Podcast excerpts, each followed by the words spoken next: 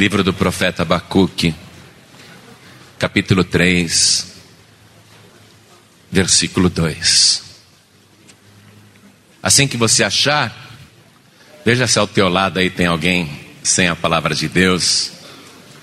Mostre para a pessoa onde nós vamos ler. Já? Abacuque, capítulo 3, versículo 2. De vez em quando é bom aparecer um profeta meio esquisito para a gente achar. Que a gente chega à conclusão que precisa ler um pouco mais a palavra de Deus, né? Aí a gente vê que tem muita coisa para a gente descobrir ainda nesse baú que Jesus disse que a gente pode tirar coisas velhas ou pode tirar coisas novas, depende de quem procura. Quanto mais fundo você procura neste baú que parece só ter coisas velhas, quanto mais você se aprofunda, mais coisas novas você acha. Está escrito assim, profeta falando, não é? Falando com Deus. Ele está orando. Ouvi, Senhor, a tua palavra e temi. Aviva, ó Senhor, a tua obra no meio dos anos. No meio dos anos a notifica. Na ira, lembra-te da misericórdia. Amém? Vou ler de novo. Ouvi, Senhor, a tua palavra e temi. Aviva, ó Senhor, a tua obra no meio dos anos. No meio dos anos a notifica. Na ira, lembra-te da misericórdia. Agora eu leio mais uma vez. E cada pessoa que está comigo aqui na sede nacional da paz e vida repete em seguida, amém? Ouvir, todo mundo ouvir. Senhor, Senhor, a tua palavra, e temi, aviva, ó Senhor, a tua obra no meio dos anos, no meio dos anos, a notifica, na ira, lembra-te da misericórdia. Amém? Hoje nós vamos meditar sobre isto. Você crê que esta é a palavra de Deus? Que Abacuque realmente era um profeta? Quem crê? Foi usado por Deus. Um profeta que está pregando até hoje. Porque hoje tão somente nós vamos ouvir o que esse profeta falou. E aquilo que a palavra de Deus tem a nos dizer. Você crê que este livro realmente é a palavra de Deus? Eu penso que você tem temor de Deus. E eu penso que este temor aumenta à medida que a gente ouve a palavra. Porque o profeta disse: Ouvi a tua palavra, ó Senhor, e temi. A palavra de Deus tem esse poder de ir e provocar temor. Coisa impressionante, não é? Quebranta o homem mais violento faz cair de joelhos a pessoa mais poderosa e importante. A palavra, ela é altamente impactante, ela causa temor. Então, em amor e temor a esta palavra, desocupe as tuas mãos e vamos dar a melhor salva de palmas para a palavra de Deus. Vamos aplaudir muito e glorificar. Isso. Vai aplaudindo e glorificando com temor, com amor, isso, aplaude e dá glória. Isso, isso, continua, continua. Você que está ouvindo pela rádio, continue conosco. Vai glorificando a Deus também, vai aplaudindo e glorificando. Todo o Brasil agora aplaudindo e glorificando o Senhor. Pai querido, abre o céu para receber todo este louvor. Nós estamos te aplaudindo, te glorificando, porque tememos a tua palavra. E quanto mais nós a ouvimos, mais tememos, ó Senhor, porque vemos quão grande o Senhor é. Agora, Pai, nós queremos que a tua palavra venha avivar o teu povo Vem, Senhor, falar mais uma vez. Vem o Senhor falar agora com cada vida aqui presente, com cada pessoa que está ouvindo à distância. Envia a tua palavra com poder e autoridade, e que a tua palavra vá e produza o resultado para o qual está sendo mandada. Em nome do Senhor Jesus. Diga amém, Jesus. Poder sentar, por favor. Abacuque viveu numa época onde o esfriamento da fé e as transgressões do próprio povo de Deus não eram sequer disfarçadas. Todo o povo havia se corrompido, esfriado na fé, as pessoas perderam o temor de Deus e aquilo contagiou a sociedade, contagiou a nação em todos os escalões. Até os juízes que deveriam manter a integridade, já que faziam julgamentos, também se corromperam.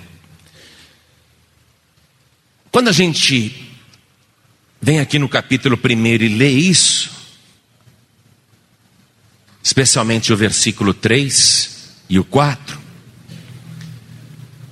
parece algo familiar com o que está acontecendo hoje, não apenas na nação brasileira, mas no mundo todo. Veja só, ele diz aqui: por que razão me fazes ver a iniquidade e ver a vexação, quer dizer, a vergonha? porque a destruição e a violência estão diante de mim. Há também quem suscite a contenda e o litígio. Por esta causa, a lei se afrouxa. E a sentença nunca sai. Porque o ímpio cerca o justo e sai o juízo pervertido. Um retrato de decadência espiritual, moral e de valores da sociedade. Nem a lei mais é respeitada, a violência se multiplicou, a vergonha é muito grande, a lei se afrouxou, os processos não caminham na justiça, e quando finalmente sai uma sentença, é uma sentença corrompida, de um juiz corrompido. Palavra muito atual essa, palavra muito forte. Abacuque está chateado, está arrasado. Ele não quer continuar vendo aquela situação, mas o que mais o aflige é que ele é dentro do templo de Deus, ele é um trabalhador,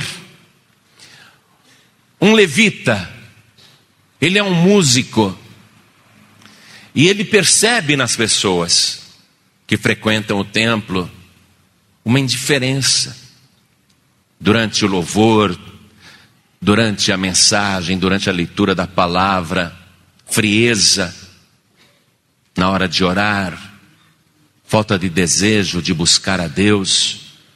Ele sente que o esfriamento tomou conta de tudo. Por isso que ele está pedindo um avivamento. Ele está pedindo um avivamento e ele ora a Deus, ele ora, eu, meu Deus, eu não quero mais ver essas coisas que eu estou vendo, eu quero ver um avivamento. Veja aqui no versículo 2, o desespero dele orando. Até quando, Senhor, clamarei eu e tu não me escutarás? Gritarei violência e não salvarás? Quando a gente esfria na fé, Parece que Deus não ouve mais as nossas orações e nem manda a resposta. É evidente que Ele continua ouvindo, mas quanto a ter resposta, isso realmente dá desespero em quem está com sede de Deus. E Abacuque é um homem que está nadando contra a correnteza, querendo que Deus dê um avivamento para o templo, para os frequentadores do templo e para o seu povo. que ele mude aquela situação. Porém, ele mesmo, orando, parece que a sua oração não passa do teto. Parece que ele ora, ora e Deus não dá nenhuma atenção. E ele pergunta: Até quando, Senhor? Até quando essa situação vai permanecer? Aí Deus manda uma resposta para ele. De tanto ele pedir, de tanto ele pedir, de tanto ele pedir, Deus manda uma resposta que é aí, é aí que ele sente o temor. É aí que ele vai dizer: Senhor, ouvi a tua palavra e temi. Porque a palavra que Deus manda, que Deus retorna, é uma palavra de juízo, é uma palavra de basta. Então, ele começa a temer mais ainda e trata de cuidar da sua própria vida espiritual, do seu avivamento particular. Deus diz que uma nação muito grande, muito forte, poderosa, vai avançar contra Israel e vai trazer grande destruição. Os caldeus, os babilônios, liderados por Nabucodonosor, será uma grande destruição, porque aquilo já está em andamento, não dá para reverter a situação. Alguns juízos de Deus já estão em andamento no nosso tempo. E não adianta a gente clamar a Deus para fazer uma reversão ou uma mudança de ideia, porque o juízo já está encaminhado. Nós estamos vivendo não mais o princípio das dores, mas nós estamos no meio das dores. E o profeta Abacuque, quando ele fez aquela oração no capítulo 3, que a gente abriu a leitura aqui, você vê, ele fala: Aviva a tua obra no meio dos anos, no meio dos anos a notifica.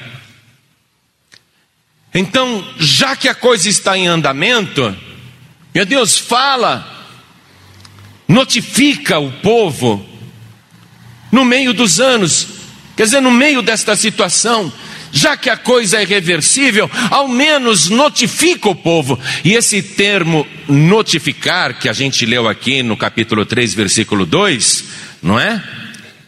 No meio dos anos, a notifica. A palavra notificar é um termo jurídico. Só é usado juridicamente. Se trata de uma intimação. Notifica a tua obra, então, pelo menos, Senhor, no meio dos anos. Aviva a tua obra no meio dos anos e notifica a tua obra. Aviva e notifica. Quer dizer, manda um aviso, já que a sentença está em curso, já que o juízo está em andamento, já que é uma situação irreversível, então notifica a tua obra. Porque quando a obra é notificada, já em meio a um processo irreversível, a pessoa sente temor de Deus. E essa é a base e o princípio de todo avivamento espiritual, o temor de Deus. Quando Abacuque sentiu o temor por ter ouvido a notificação judicial de Deus que já vinha a Babilônia contra Israel, não sobraria nada, nem o templo. Então, ele sente muito temor, muito temor mesmo. Eu disse a você que nós estamos vivendo não o princípio das dores, mas estamos no meio das dores, em pleno andamento das dores. E essa situação não vai ser revertida, amados. Deus não vai dizer: olha, vou adiar, vou recolher a sentença, vou anular o processo, porque tudo já está amplamente notificado com antecedência. Não dá mais para mudar a situação. Nós estamos vivendo aquela época em que a apostasia vai aumentar, a violência vai aumentar, a corrupção vai aumentar, a falta de valores, a decadência moral e espiritual, o esfriamento na fé, igualzinho que estava acontecendo naquela época de Abacuque, antes da Babilônia entrar em Israel para destruir e colocar todos em cativeiro e queimar o templo, o grande templo. Nós estamos vivendo uma época parecida, amados.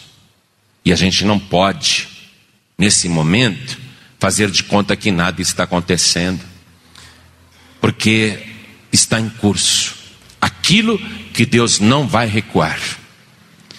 Este é o momento de cada um de nós sentir o temor particular, porque é o temor de Deus que preserva cada um de nós para a vida.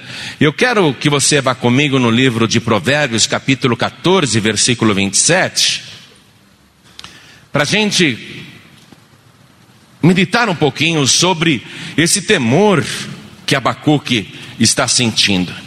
Em Provérbios capítulo 14, versículo 27, diz assim: O temor do Senhor é uma fonte de vida para preservar dos laços da morte. A morte está chegando, morte coletiva, destruição em massa, guerra, e a última guerra é religiosa. E eu garanto para você que nesta guerra religiosa, nós, os cristãos, não temos a menor chance. Porque nessa última guerra religiosa, os nossos inimigos acreditam no martírio e pensam que detonar uma bomba amarrada na cintura e levar um monte de inocentes juntos é conquistar o paraíso, é ser Marte. Nós cristãos, pelo contrário, além de não matarmos ninguém e nem de explodirmos bombas, quando nos batem numa face, nós temos que dar a outra. Não temos chance contra esse inimigo. E essa destruição vai aumentar, a coisa vai se agravar, mas a palavra aqui está dizendo: o temor do Senhor é uma fonte de vida para preservar dos laços da morte.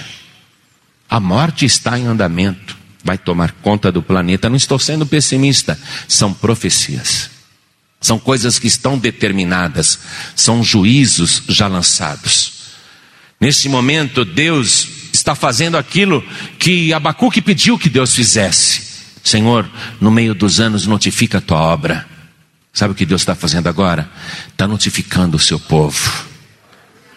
Está dizendo: se prepare porque aquilo que tinha que vir está vindo.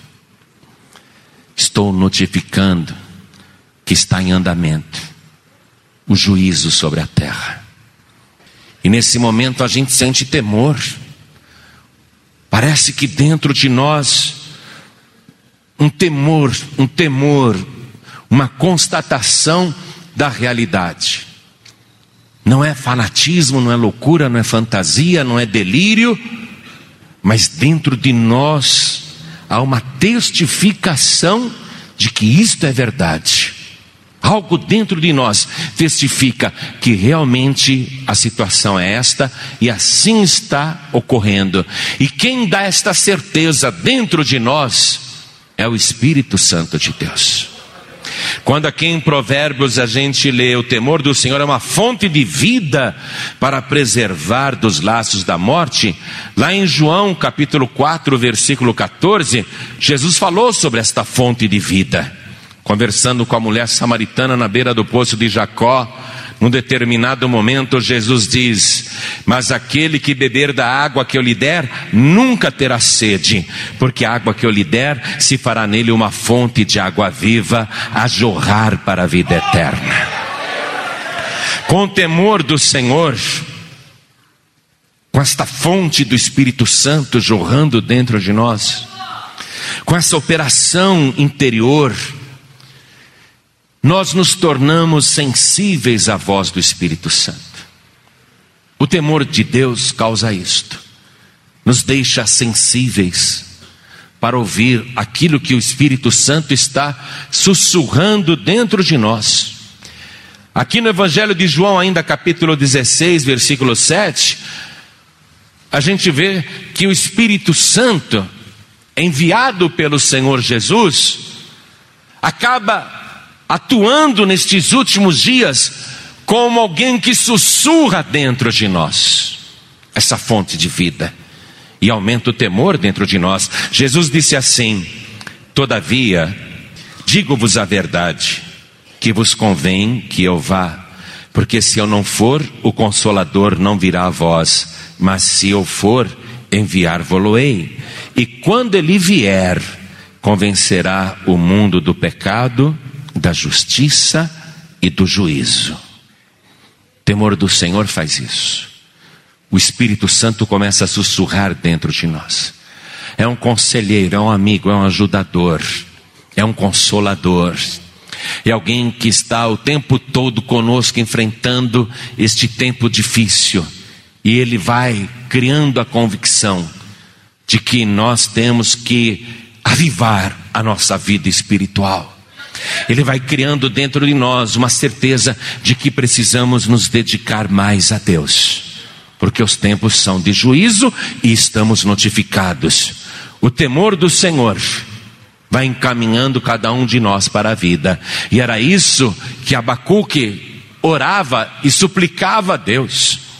Ele queria que toda a nação sentisse esse temor, mas ele está atemorizado por Deus mas é um temor para a vida.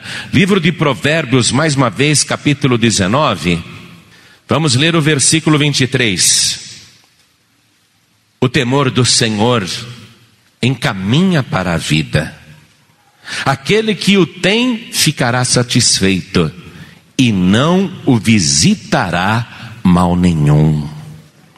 Significa, portanto, que o temor do Senhor é uma garantia de vida para nós. Você sabe por que que eu, aos 19, 20 anos, podendo aproveitar bastante a vida, sabe por que eu resolvi ir para a igreja? Porque eu tinha temor, tinha medo. Olhava para o céu, via as estrelas, me batia um temor. Às vezes eu estava ali no meio do pecado, no meio da farra, mas olhava para o céu, olhava para as estrelas e pensava: não volte hoje, não, Senhor, porque se o Senhor voltar agora eu fico. Aí eu comecei a ter muito medo que Jesus voltasse e eu estivesse naquela situação. Aí eu falei: é melhor não arriscar. Não sei se ele volta essa noite ou se ele volta amanhã. E por temor eu fui para a igreja. Você acha que se a gente não tivesse temor, nós estaríamos aqui hoje? Com qual propósito estaríamos aqui? Para sermos religiosos simplesmente? Nós não estamos aqui porque somos religiosos. Nós estamos aqui porque nós temos temor de Deus. E nós estamos aqui porque sabemos que os tempos são difíceis e trabalhosos, e sabemos que esse é o tempo das dores. E Jesus disse para mim, disse para você, Ele mandou a notificação: quando vocês virem todas essas coisas acontecendo, ao invés de abaixarem as cabeças e ficarem tristes, levantem as vossas cabeças e deem glória a Deus, porque está chegando a vossa redenção. Quando a palavra diz aqui, e não visitará mal nenhum, eu quero te garantir isso. Quando essa grande tribulação estiver para explodir, quando o pavio estiver quase no fim, quando tudo estiver para ser detonado, quando não houver mais tempo, quando faltar, vamos dizer, um segundo, um segundo para que tudo exploda, Neste momento, antes que esse último segundo se esgote, mal nenhum te visitará, você não será tocado pelo mal, porque num abrir e piscar de olhos, você vai ser arrebatado, transformado, para encontrar com Jesus Cristo nos ares.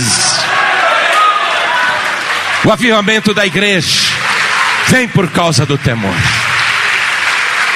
Esse é o último, talvez, aviso, a última notificação. De repente, a última notificação, a última intimação. E nós podemos perseverar agora nesse temor do Senhor, ou podemos virar as costas para Deus. A pessoa que tem temor, ela não vira as costas para Deus. Ela sabe que não é hora de desviar, não é hora de andar em dois caminhos, não é hora de desviar na fé, não é hora de aprontar. Pelo contrário, é hora de se aprontar. E para esta viagem você não precisa fazer malas, não. Porque quem vai preparar a tua roupa de viagem é o nosso Senhor e Salvador Jesus Cristo. Vestes brancas e resplandecentes, que Ele já tem na tua medida, já confeccionou para você uma roupa exata, resplandecente, parecida com a dele. Nós só precisamos nos preparar com temor do Senhor. Voltando para Abacuque capítulo 3, versículo 2, nós lemos ali, na oração de Abacuque, ouvi, Senhor, a tua palavra e temi. Aviva, ó Senhor, a tua obra no meio dos anos. No meio dos anos a notifica. Na ira, lembra-te da misericórdia. Você acha o quê? O que é isto que você está ouvindo agora? Uma notificação, onde no meio da ira de Deus há a misericórdia, para te avisar com antecedência, para que você se prepare. Eu quero citar uma situação anterior a Abacuque, mas também vinculada ao templo de Jerusalém, anos antes, antes de Abacuque, na época do rei Ezequias, onde já havia, já estava em curso o juízo, mas as pessoas não se importavam com isso. Quero que você vá comigo no segundo livro de Crônicas, no capítulo 29. Segundo livro de Crônicas, capítulo 29, versículo 6. Diz assim, ó, achou? O rei Ezequias, ele é jovem, ele tem 25 anos, mas tem temor de Deus. E ele está governando Israel. E ele constatou a situação gravíssima em que o povo se encontrava. E ele então, zeloso, ele começa a conversar com o povo, e como rei ele tem voz, como rei ele vai ser ouvido, e ele diz: Nossos pais transgrediram e fizeram o que era mal aos olhos do Senhor nosso Deus, e o deixaram, e desviaram o rosto do tabernáculo do Senhor, e lhe voltaram as costas.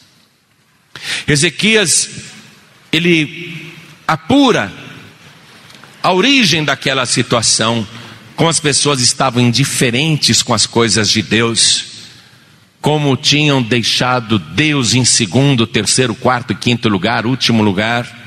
Outros até viraram as costas para Deus e não deixaram Deus em lugar nenhum, simplesmente ignoraram, viraram o rosto, se desviaram da fé. E ele diz aqui no versículo 7, acompanhem comigo. Também fecharam as portas do alpendre, fecharam as portas da igreja, do templo, e apagaram as lâmpadas. Era a ordem de Deus lá, desde a época de Moisés, que a lâmpada do santuário jamais se apagasse, que nunca faltasse azeite naquela lâmpada. Mas eles fecharam as portas e apagaram as lâmpadas propositadamente e não queimaram incenso e nem ofereceram holocaustos no santuário ao Deus de Israel. Pelo que veio grande ira do Senhor sobre Judá e Jerusalém e os entregou à perturbação, à assolação e ao assobio, como vós o estáis vendo com os vossos olhos. Então ele constata a situação. Olha como é que está, está diante dos nossos olhos. Essa é a realidade. Ele quer governar, mas ele não pode governar com uma situação caótica dessa, Antes, tem que haver uma correção. E ele diz, versículo 9: Porque eis que nossos pais caíram à espada, e nossos filhos e nossas filhas e nossas mulheres estiveram por isso em cativeiro. Constatada a situação, Ezequias diz: precisamos fazer uma reforma, um avivamento. Veja, como sempre Deus dá oportunidades. Lá em Abacuque, a notificação judicial está dizendo que não há mais tempo. Aqui há avisos. Avisos, mas todos estão de costas, indiferentes, virando o rosto, se desviando. Mas, no entanto, o rei constata a situação espiritual e propõe um avivamento já naquele tempo. Então, aqui no capítulo 29 mesmo, vamos ler o que a palavra diz de Ezequias. E Ezequias, né, que só tinha 25 anos, fez o que era reto aos olhos do Senhor, conforme tudo quanto fizera Davi seu pai. Ele, no ano primeiro do seu reinado, no mês primeiro, abriu as portas da casa do Senhor, as portas que estavam fechadas. Ele abriu as portas do templo e as reparou, porque quando ele abriu as portas do templo, ele viu que a situação era calamitosa e carecia de reparos, consertos. Então ele começa a fazer esses reparos e esses consertos. E diz o versículo 4: E trouxe os sacerdotes e os levitas e os ajuntou na praça oriental. Chama os que são responsáveis pela igreja. Vamos consertar? E ele diz: Ouvi-me, ó levitas, santificai-vos agora, e santificai a casa do Senhor. São duas coisas no avivamento: a santificação de quem está na casa de Deus e a santificação da casa de Deus. Não basta santificar a casa e o povo não se santificar, ou o povo se santificar e o templo não. Então ele está chamando os levitas e os sacerdotes, as duas classes responsáveis pelo serviço do templo, e ele diz: santificai-vos agora e santificai a casa do Senhor, Deus de vossos pais, e tirai do santuário a imundícia o que, que ele está provocando ao falar estas coisas? O rei Ezequiel está provocando temor, autorreflexão, autojulgamento, exame da consciência. Vamos tirar a imundície. Aí, quando a pessoa começa a pensar no seu caso particular, ela sente temor, porque imediatamente a consciência reflete no coração e mostra para a pessoa o que, que está errado na vida dela.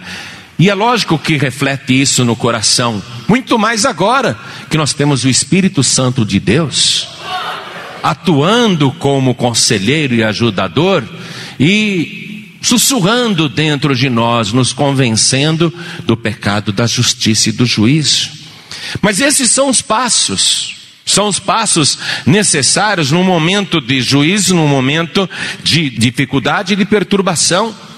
Ainda que o rei Ezequias nessa época, não estivesse sendo ameaçado por um perigo real de uma nação estrangeira, ele sente que há perturbação no povo. Pode sentir isso no espírito. Então ele propõe que as portas sejam abertas, que o templo seja reparado e consertado. Chama os responsáveis, o povo, os sacerdotes, os levitas, vamos nos santificar e ele diz: e vamos tirar toda a imundície. Esses são os passos. Agora veja só. Transportando a situação de Abacuque, que pré-tribulação, e eu diria que a situação de Abacuque é a nossa agora, porque nós estamos na pré-tribulação. E comparando com a situação anterior, nos tempos do rei Ezequias, onde o problema já existia, constatamos então que, apesar de todas as exortações, não houve um reparo, nem um conserto. Por isso que o juízo não foi revertido e nem a sentença favorável. Pelo contrário, seguiu o seu curso e a condenação iminente estava para acontecer. problema do templo na época de Ezequias era portas fechadas, lâmpadas apagadas, isto é, escuridão, trevas, e não se queimava mais o incenso. O incenso é adoração a Deus. Quando Jesus Cristo nasceu aqui na terra, um dos visitantes nobres que foram até Belém levaram incenso para ele: ouro, incenso e mirra. Incenso para Deus. Daqui a pouco eu vou te mostrar que incenso é este. E uma outra coisa que Ezequias tinha falado para o povo naquela época: nem oferecer holocaustos no santuário do Deus de Israel. Quer dizer, a situação espiritual era de tanta indiferença que ninguém mais ofertava para Deus. Por que, que não ofertavam? Porque não estavam interessados e não havia mais temor. Então ele propõe esse concerto que, evidentemente, Pode ter havido temporariamente, mas depois a situação descambou e foi de mal a pior, até refletir na época de Abacuque, Abacuque clamar, Deus falar com ele, ele temer, mas no ano 586 a.C., Nabucodonosor entra em Jerusalém incendeia o templo, saqueia os seus tesouros e leva muitos cativos, fora milhares e milhares de mortos. Situação idêntica. E vou te mostrar uma coisa agora. Porque é o temor do Senhor que vai provocar avivamento e que vai dar vontade em você de se apegar com Deus. O templo de Ezequias é o mesmo templo de Abacuque. Mas o templo, na época de Abacuque, vai ser queimado, destruído. Nós vamos transportar isso agora para o verdadeiro templo que é o nosso corpo. Na primeira carta aos Coríntios, capítulo 3, versículo 16, fica evidente, fica claro, fica declarado, fica esclarecido, que se você não sabe disso, a palavra vai te dar a certeza. Diz assim: Não sabeis vós que sois o templo de Deus e que o Espírito de Deus habita em vós? Se alguém destruir o templo de Deus, Deus o destruirá, porque o templo de Deus que sois vós é santo. Como é que a gente destrói o templo de Deus? Fazendo como aquela geração de Ezequias fez e como Nabucodonosor fez. Mas a destruição é a mesma. Como é que nós destruímos esse templo aqui, que é santo, que deve ser a morada do Espírito Santo? Fechando as portas. Nós fechamos as portas desse templo. Não abrimos mais o coração para Deus. Não abrimos mais os ouvidos para a palavra de Deus. Fechamos o nosso coração. Fechamos o templo. Não queremos mais ouvir uma exortação, não queremos mais ouvir uma repreensão, não queremos ser chamados à atenção, porque já conhecemos bem a palavra. Ora, essa, fechamos. Não queremos ouvir a palavra, estamos fechados, fechamos as portas. É assim que se começa a destruir o templo de Deus. Quando a pessoa não quer mais ouvir, a gente chega para aconselhar e a pessoa não quer saber. A gente quer despertar e a pessoa não quer ouvir. A gente quer falar e a pessoa se fecha dentro dela. Não, não, não, não. Ela se fecha dentro dela. Ela fecha as portas desse templo. O templo começa a ser destruído quando ele fica na escuridão. A lâmpada Segundo Deus tinha falado para Moisés, a lâmpada do santuário dia e noite não podia ser apagada. Não podia faltar azeite na lâmpada do templo. Na época de Ezequias, apagaram as lâmpadas. Ora, a lâmpada fica acesa com azeite, e o azeite é o símbolo do Espírito Santo. Quando não há mais busca do Espírito Santo, quando não há mais azeite, a lâmpada vai se apagando. E quando a lâmpada se apaga, a pessoa fica em trevas. O templo está sendo destruído. Você lembra no capítulo 25 de Mateus, onde Jesus contou a parábola das dez virgens? Cinco eram prudentes e cinco eram loucas. Lembra dessa parábola? As dez virgens, todas virgens, viu? Todas, garantidamente virgens. Nenhuma delas estava em pecado, não. Todas virgens, todas puras, as dez. Só que cinco eram prudentes e levaram azeite, e cinco eram loucas, imprudentes e não levaram azeite. Veja, todas são virgens, todas têm lâmpada e todas as lâmpadas estão acesas, mas elas têm que esperar o noivo. E Jesus contou na parábola que o noivo demorou a chegar, e por ele demorar, dormiram todas, tosquenejaram todas, todas pegaram no sono, tanto as que tinham levado azeite de reserva, como as que não tinham levado azeite de reserva. Mas como dormiram esperando o noivo que demorava tanto para chegar, as lâmpadas de cinco se apagaram porque faltou azeite. Mas à meia-noite ouviu-se um clamor muito alto, uma trombeta tocando, e gritaram: O noivo está chegando! Aí elas se levantaram rapidamente, mas só cinco tinham lâmpadas acesas, porque tinham azeite. As outras não tinham mais, as lâmpadas haviam se apagado, as lâmpadas estavam apagadas. A lâmpada não pode se apagar. Como é que se destrói o templo?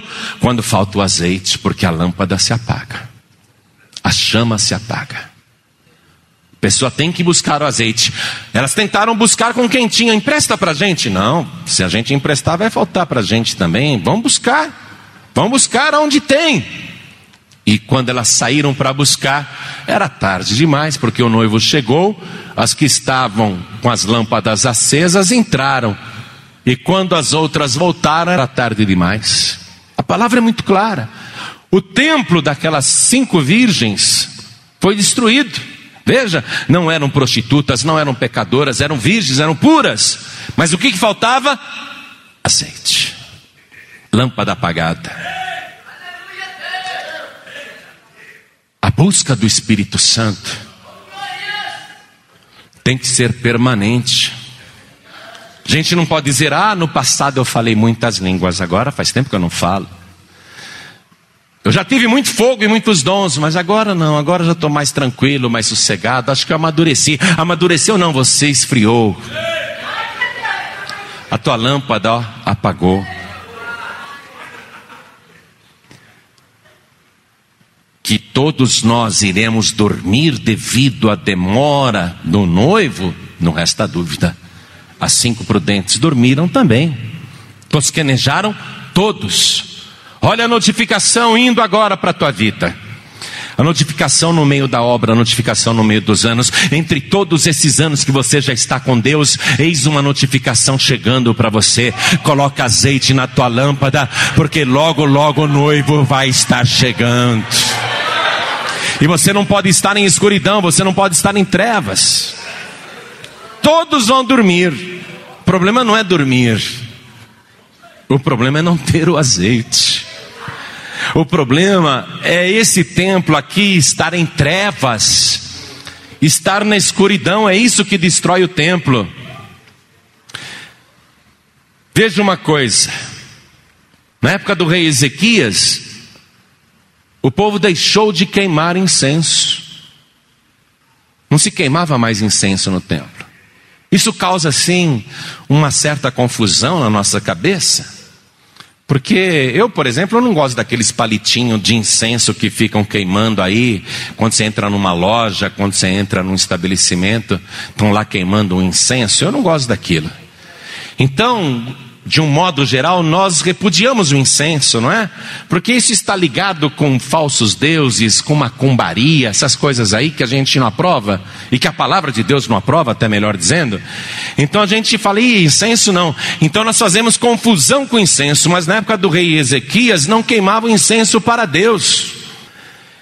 E o que destrói o templo é justamente a falta de queimar incenso para Deus.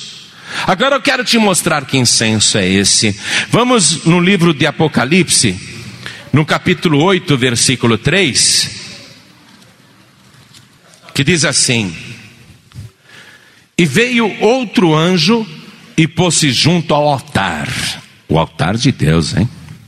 Tendo um incensário de ouro, e foi-lhe dado muito incenso para o pôr com as orações de todos os santos sobre o altar de ouro que está diante do trono.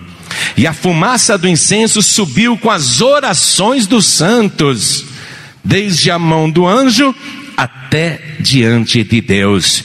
E o anjo tomou o incensário e o encheu do fogo do altar e o lançou sobre a terra. E houve depois vozes e trovões e relâmpagos e terremotos o incenso que nós queimamos para Deus. O incenso são as orações que partem do nosso interior e que sobem até o trono de Deus. Deus tem diante do trono dele um incensário de ouro, e dentro do incensário são colocadas todas as nossas orações. E quando as nossas orações sobem até lá, quando nós mandamos esse incenso para Deus, então vem uma resposta que nos faz queimar, que nos faz arder, que faz o nosso fogo acender. Nós somos consumidos pelo fogo do Espírito Santo. Aí nós ouvimos vozes, aí tem trovão, aí tem relâmpago, e a glória de Deus enche o templo do Espírito Santo, que é o teu corpo, lavado, remido, purificado pelo sangue de Jesus Cristo.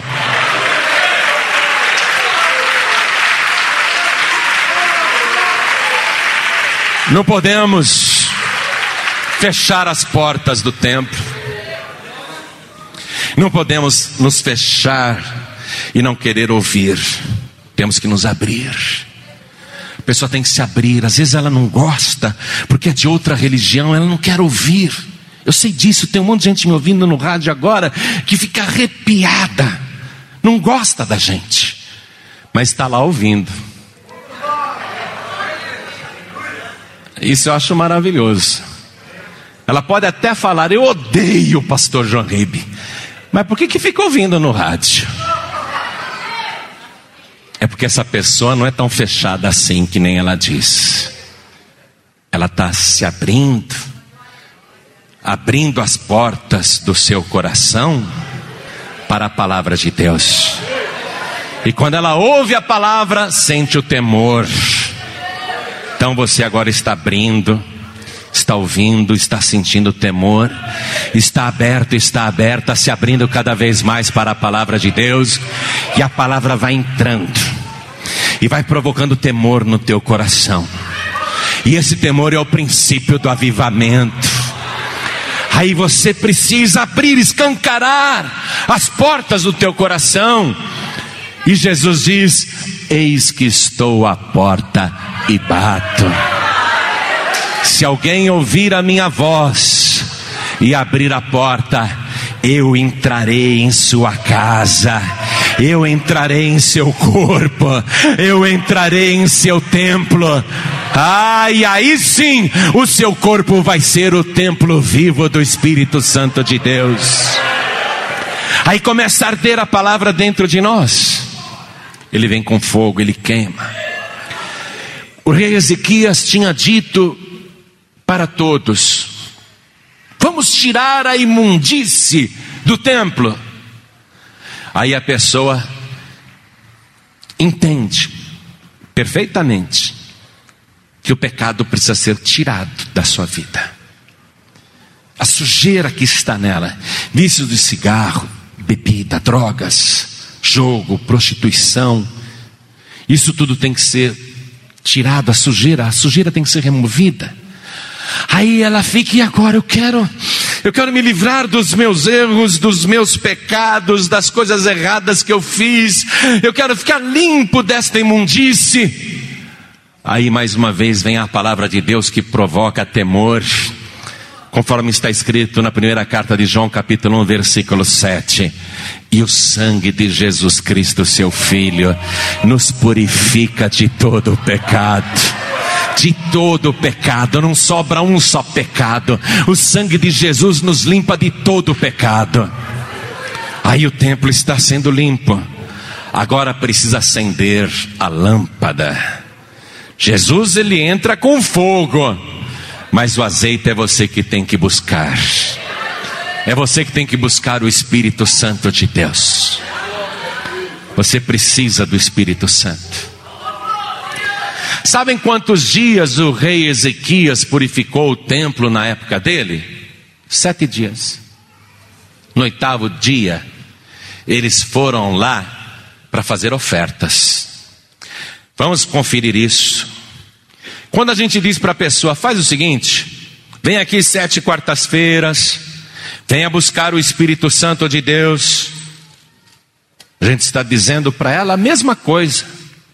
Olha só, Segundo o livro de Crônicas, capítulo 29, versículo 17. Vai até lá, por favor, eu quero te mostrar isso. Em sete dias o rei Ezequias purificou o templo juntamente com os levitas, sacerdotes e o povo. E diz aqui: Começaram, pois, a santificar ao primeiro do mês primeiro, e ao oitavo dia do mês, ao oitavo dia do mês. No oitavo dia do mês eles foram.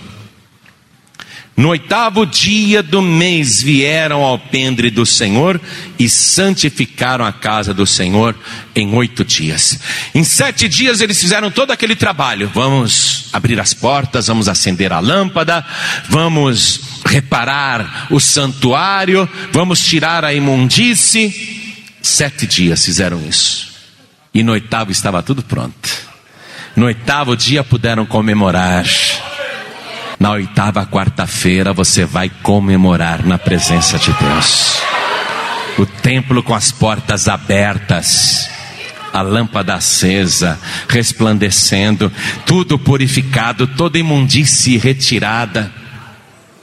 E você sentindo a glória de Deus, o Espírito Santo agindo na tua vida, a tua luz resplandecendo cada vez mais Poderá até pegar no sono, porque está profetizado que, tardando o noivo, tosquenejaram todas. As dez virgens representam a totalidade. O número dez na palavra de Deus é o número total, assim como dez mandamentos não quer dizer apenas dez, mas há centenas de ordenanças, porém dez significa tudo.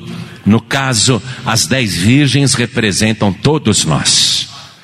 Podemos ser prudentes ou podemos ser loucos. É melhor a gente ser prudente. Do sono nós não vamos poder escapar, porque tardando o noivo, tosquenejaram todas. É um tempo trabalhoso, é um tempo difícil. O problema não é você tosquenejar, o problema é não ter azeite na tua lâmpada. O problema é esse templo que é o teu corpo, estar em escuridão, estar em trevas, estar indiferente virando as costas para Deus, virando o rosto para Deus. Eu gostaria que todos ficassem de pé agora, por favor, em nome do Senhor Jesus. É o temor do Senhor que provoca salvação, que provoca avivamento. Neste momento, você pode ficar indiferente com as portas do teu templo, do teu coração fechadas, você pode virar o rosto e virar as costas para Deus. Mas a palavra, a notificação foi enviada. Notificação judicial. Não é um simples aviso, não. Há um processo em curso. Estamos no meio das dores. Estamos na época que antecede a grande tribulação. Logo vai começar um tempo tão difícil sobre a terra, que Jesus disse que nunca houve nem jamais haverá tempo igual desde que o mundo é mundo. Hiroshima e Nagasaki é fichinha. Primeira Guerra Mundial e Segunda Guerra Mundial é fichinha. Guerra da Coreia é fichinha. Guerra do Iraque é fichinha. Guerra do Afeganistão é fichinha. Essa última guerra e essa tribulação é algo que nunca a humanidade presenciou. E essa é a época em que Deus, no meio da ira, ele se lembra da misericórdia.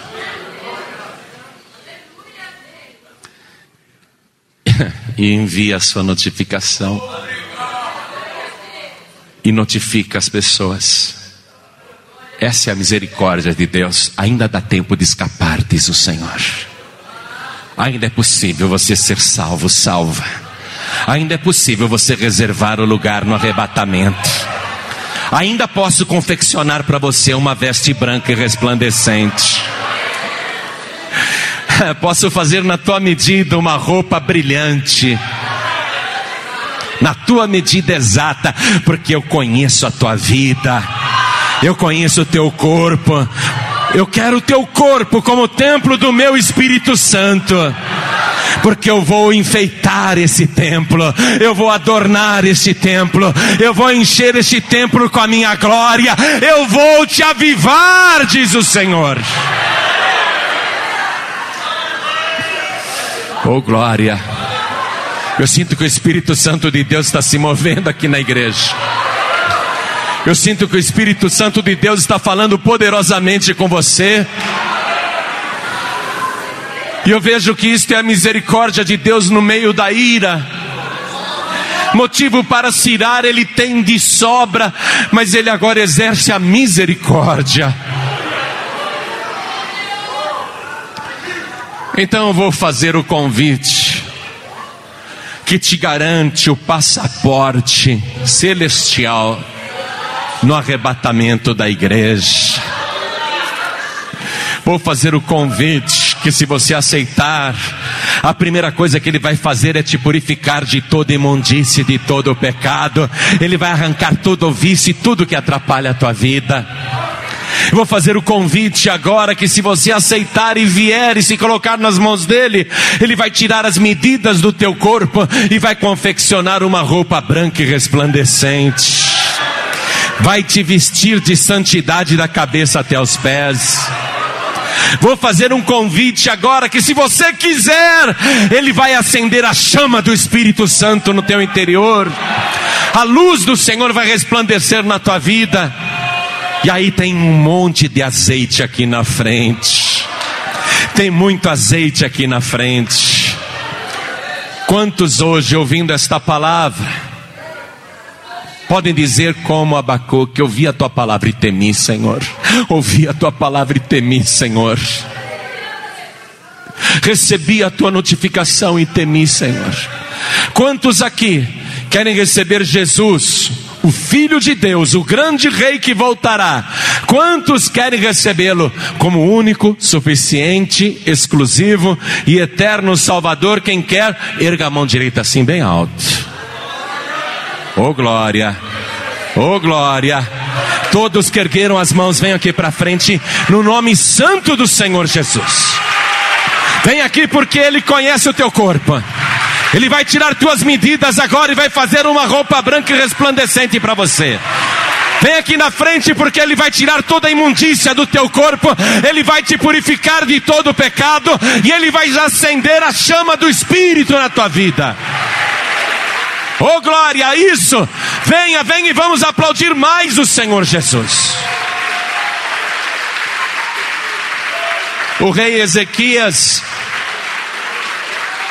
o rei Ezequias dizia assim: Senhor,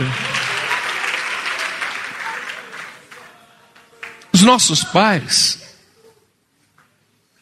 viraram as costas, o rosto, se desviaram. Quanta gente você conhece que desviou? Fala sério. Quanta gente você conhece que desviou? Vai buscar esta pessoa em nome de Jesus. Vai buscar esta pessoa em nome de Jesus. Vai chamar a atenção daquela pessoa. Mas pode ser que tenha alguém aqui dentro hoje que veio veio, está aqui a palavra impactando, abalando, causando temor, e você está desviado, desviado, afastado, afastada, mas você não virou o rosto para Deus, por isso que você está aqui. E hoje você não vai virar as costas para Deus, não. Não vai terminar essa reunião você virando as costas e voltando para sua casa e continuar desviado. Porque hoje Deus quer avivar a tua vida, te dar um avivamento que você nunca sentiu antes. Você que sentia um esfriamento aumentando, morrendo na fé, ou se desviando, ou se desviou, eu não sei qual é a situação agora, mas a palavra de Deus está dizendo: vem aqui na frente porque eu vou remover as tuas imundícies. Você não vai mais cochear entre dois caminhos, você não vai mais andar cambaleando, porque a partir de hoje eu vou te restaurar. Eu vou restaurar esse templo, eu vou purificar esse templo, eu vou acender a luz nesse templo, eu vou encher esse templo de azeite, eu vou escancarar as portas deste templo. Vem aqui para frente em nome, em nome, em nome de Jesus. Venha, venha. Pastor, estou com vontade de ir aí na frente. E por que não vem? E por que não vem? Então venha logo, venha logo. Se o Espírito de Deus está dizendo vem, se a palavra de Deus está dizendo vem, se a igreja está dizendo vem, então venha.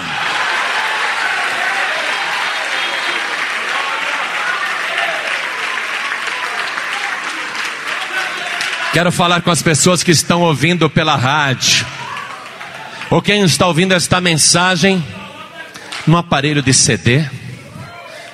Quero falar com você que está ouvindo esta mensagem dentro do seu veículo.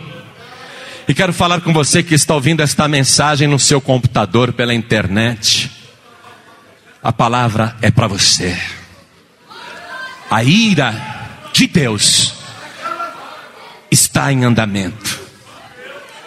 Mas no meio da ira, Deus se lembrou da misericórdia, porque Ele ama a tua vida, e Ele não quer que você morra, Ele não quer que você pereça, e Ele não quer que você fique de fora do arrebatamento. Você que está ouvindo à distância pela rádio ou pelo computador, onde quer que você esteja, entregue a sua vida para Jesus. Receba Jesus como único, suficiente, exclusivo e eterno Salvador. Você que está ouvindo à distância pela rádio ou pelo computador e está desviado, desviada, volte para Jesus agora, porque o grande rei está voltando, o noivo está chegando e a igreja dele está se aprontando, a noiva. E você não pode ficar de fora dessa festa que nós vamos fazer lá nas nuvens dos céus. Então você que está ouvindo à distância, a palavra de Deus falou com você. Se ajoelhe ao lado do teu rádio, se ajoelhe ao lado do teu computador, se ajoelhe ao lado do teu aparelho de som. Oh glória. E nós aqui na sede nacional da Paz e Vida em São Paulo, nós vamos nos ajoelhar também diante do altar. Você abriu as portas para o Senhor Jesus entrar. Você não fechou as portas para Ele. Você abriu as portas do teu coração, deste teu corpo, que Ele agora vai transformar no templo santo de Deus. Ele vai fazer uma purificação agora. Ele vai tirar toda imundície, todo vício, tudo que atrapalha. Ele vai tirar todo o pecado, toda iniquidade. Ele vai te libertar totalmente, te santificar agora. E Ele vai fazer aí dentro de você um banquete santo. Ele vai fazer uma festa dentro de você. Você hoje vai sair daqui muito alegre por causa dessa festa que Ele está fazendo. Você que não virou as costas para Deus, Você que não virou o rosto para Deus e veio aqui, se ajoelhou, e você que está à distância e se ajoelhou também, coloque a mão direita sobre o teu coração. Agora ore assim comigo, ore comigo, mas ore com fé. Abre a boca mesmo, abre a boca. Ore comigo, meu Deus e meu Pai. Meu Deus poderoso, meu Deus amado, eu recebi a notificação judicial. Eu sei que o processo é reversível e a sentença já saiu sobre os moradores da terra. Tempos de ira, tempos de fúria, mas no meio da ira, o Senhor se lembrou da sua misericórdia, e eu ouvi a tua palavra e temi, Senhor. E eis-me aqui, de coração aberto, de peito aberto, de joelhos, pedindo ao Senhor: me perdoe de todos os pecados, apaga, Senhor, as minhas iniquidades e me purifica de toda transgressão. Eu te peço, meu Deus, em nome de Jesus, o meu único Salvador, pelo sangue de Cristo, me purifique agora de todo o pecado, arranca de mim tudo aquilo que não presta, me santifica agora com o sangue de Cristo. E acende, Senhor, a chama do Espírito em mim, e eu quero mais azeite, eu quero mais do teu Espírito, eu quero, Senhor, me preparar para a grande partida, eu quero me preparar para o grande sequestro, eu quero me preparar para o grande rapto que a qualquer momento vai acontecer em todo o planeta. Eu quero, Senhor, estar nas nuvens dos céus com o Senhor. Por isso, me ajude, me aviva, aviva a tua obra na minha vida, me fortalece, me renova, me abençoa, me ajuda, Senhor eu preciso de Ti. Eu não posso me perder. Eu não posso desviar. Eu não posso ficar caído. Me levanta, Senhor. Me dá a Tua bênção. Me dá o Teu perdão. E me dá agora a certeza e a alegria da Tua salvação por Jesus Cristo, o meu único, suficiente exclusivo e eterno Salvador para todos sempre.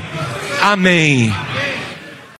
Você acabou de receber as boas novas do Evangelho através de João Ribe Palharim, um oferecimento dos pregadores do telhado. Participe da reunião de Paz e Vida. Para informações, acesse pazevida.org.br. Paz e Vida, lugar de gente feliz e ungida.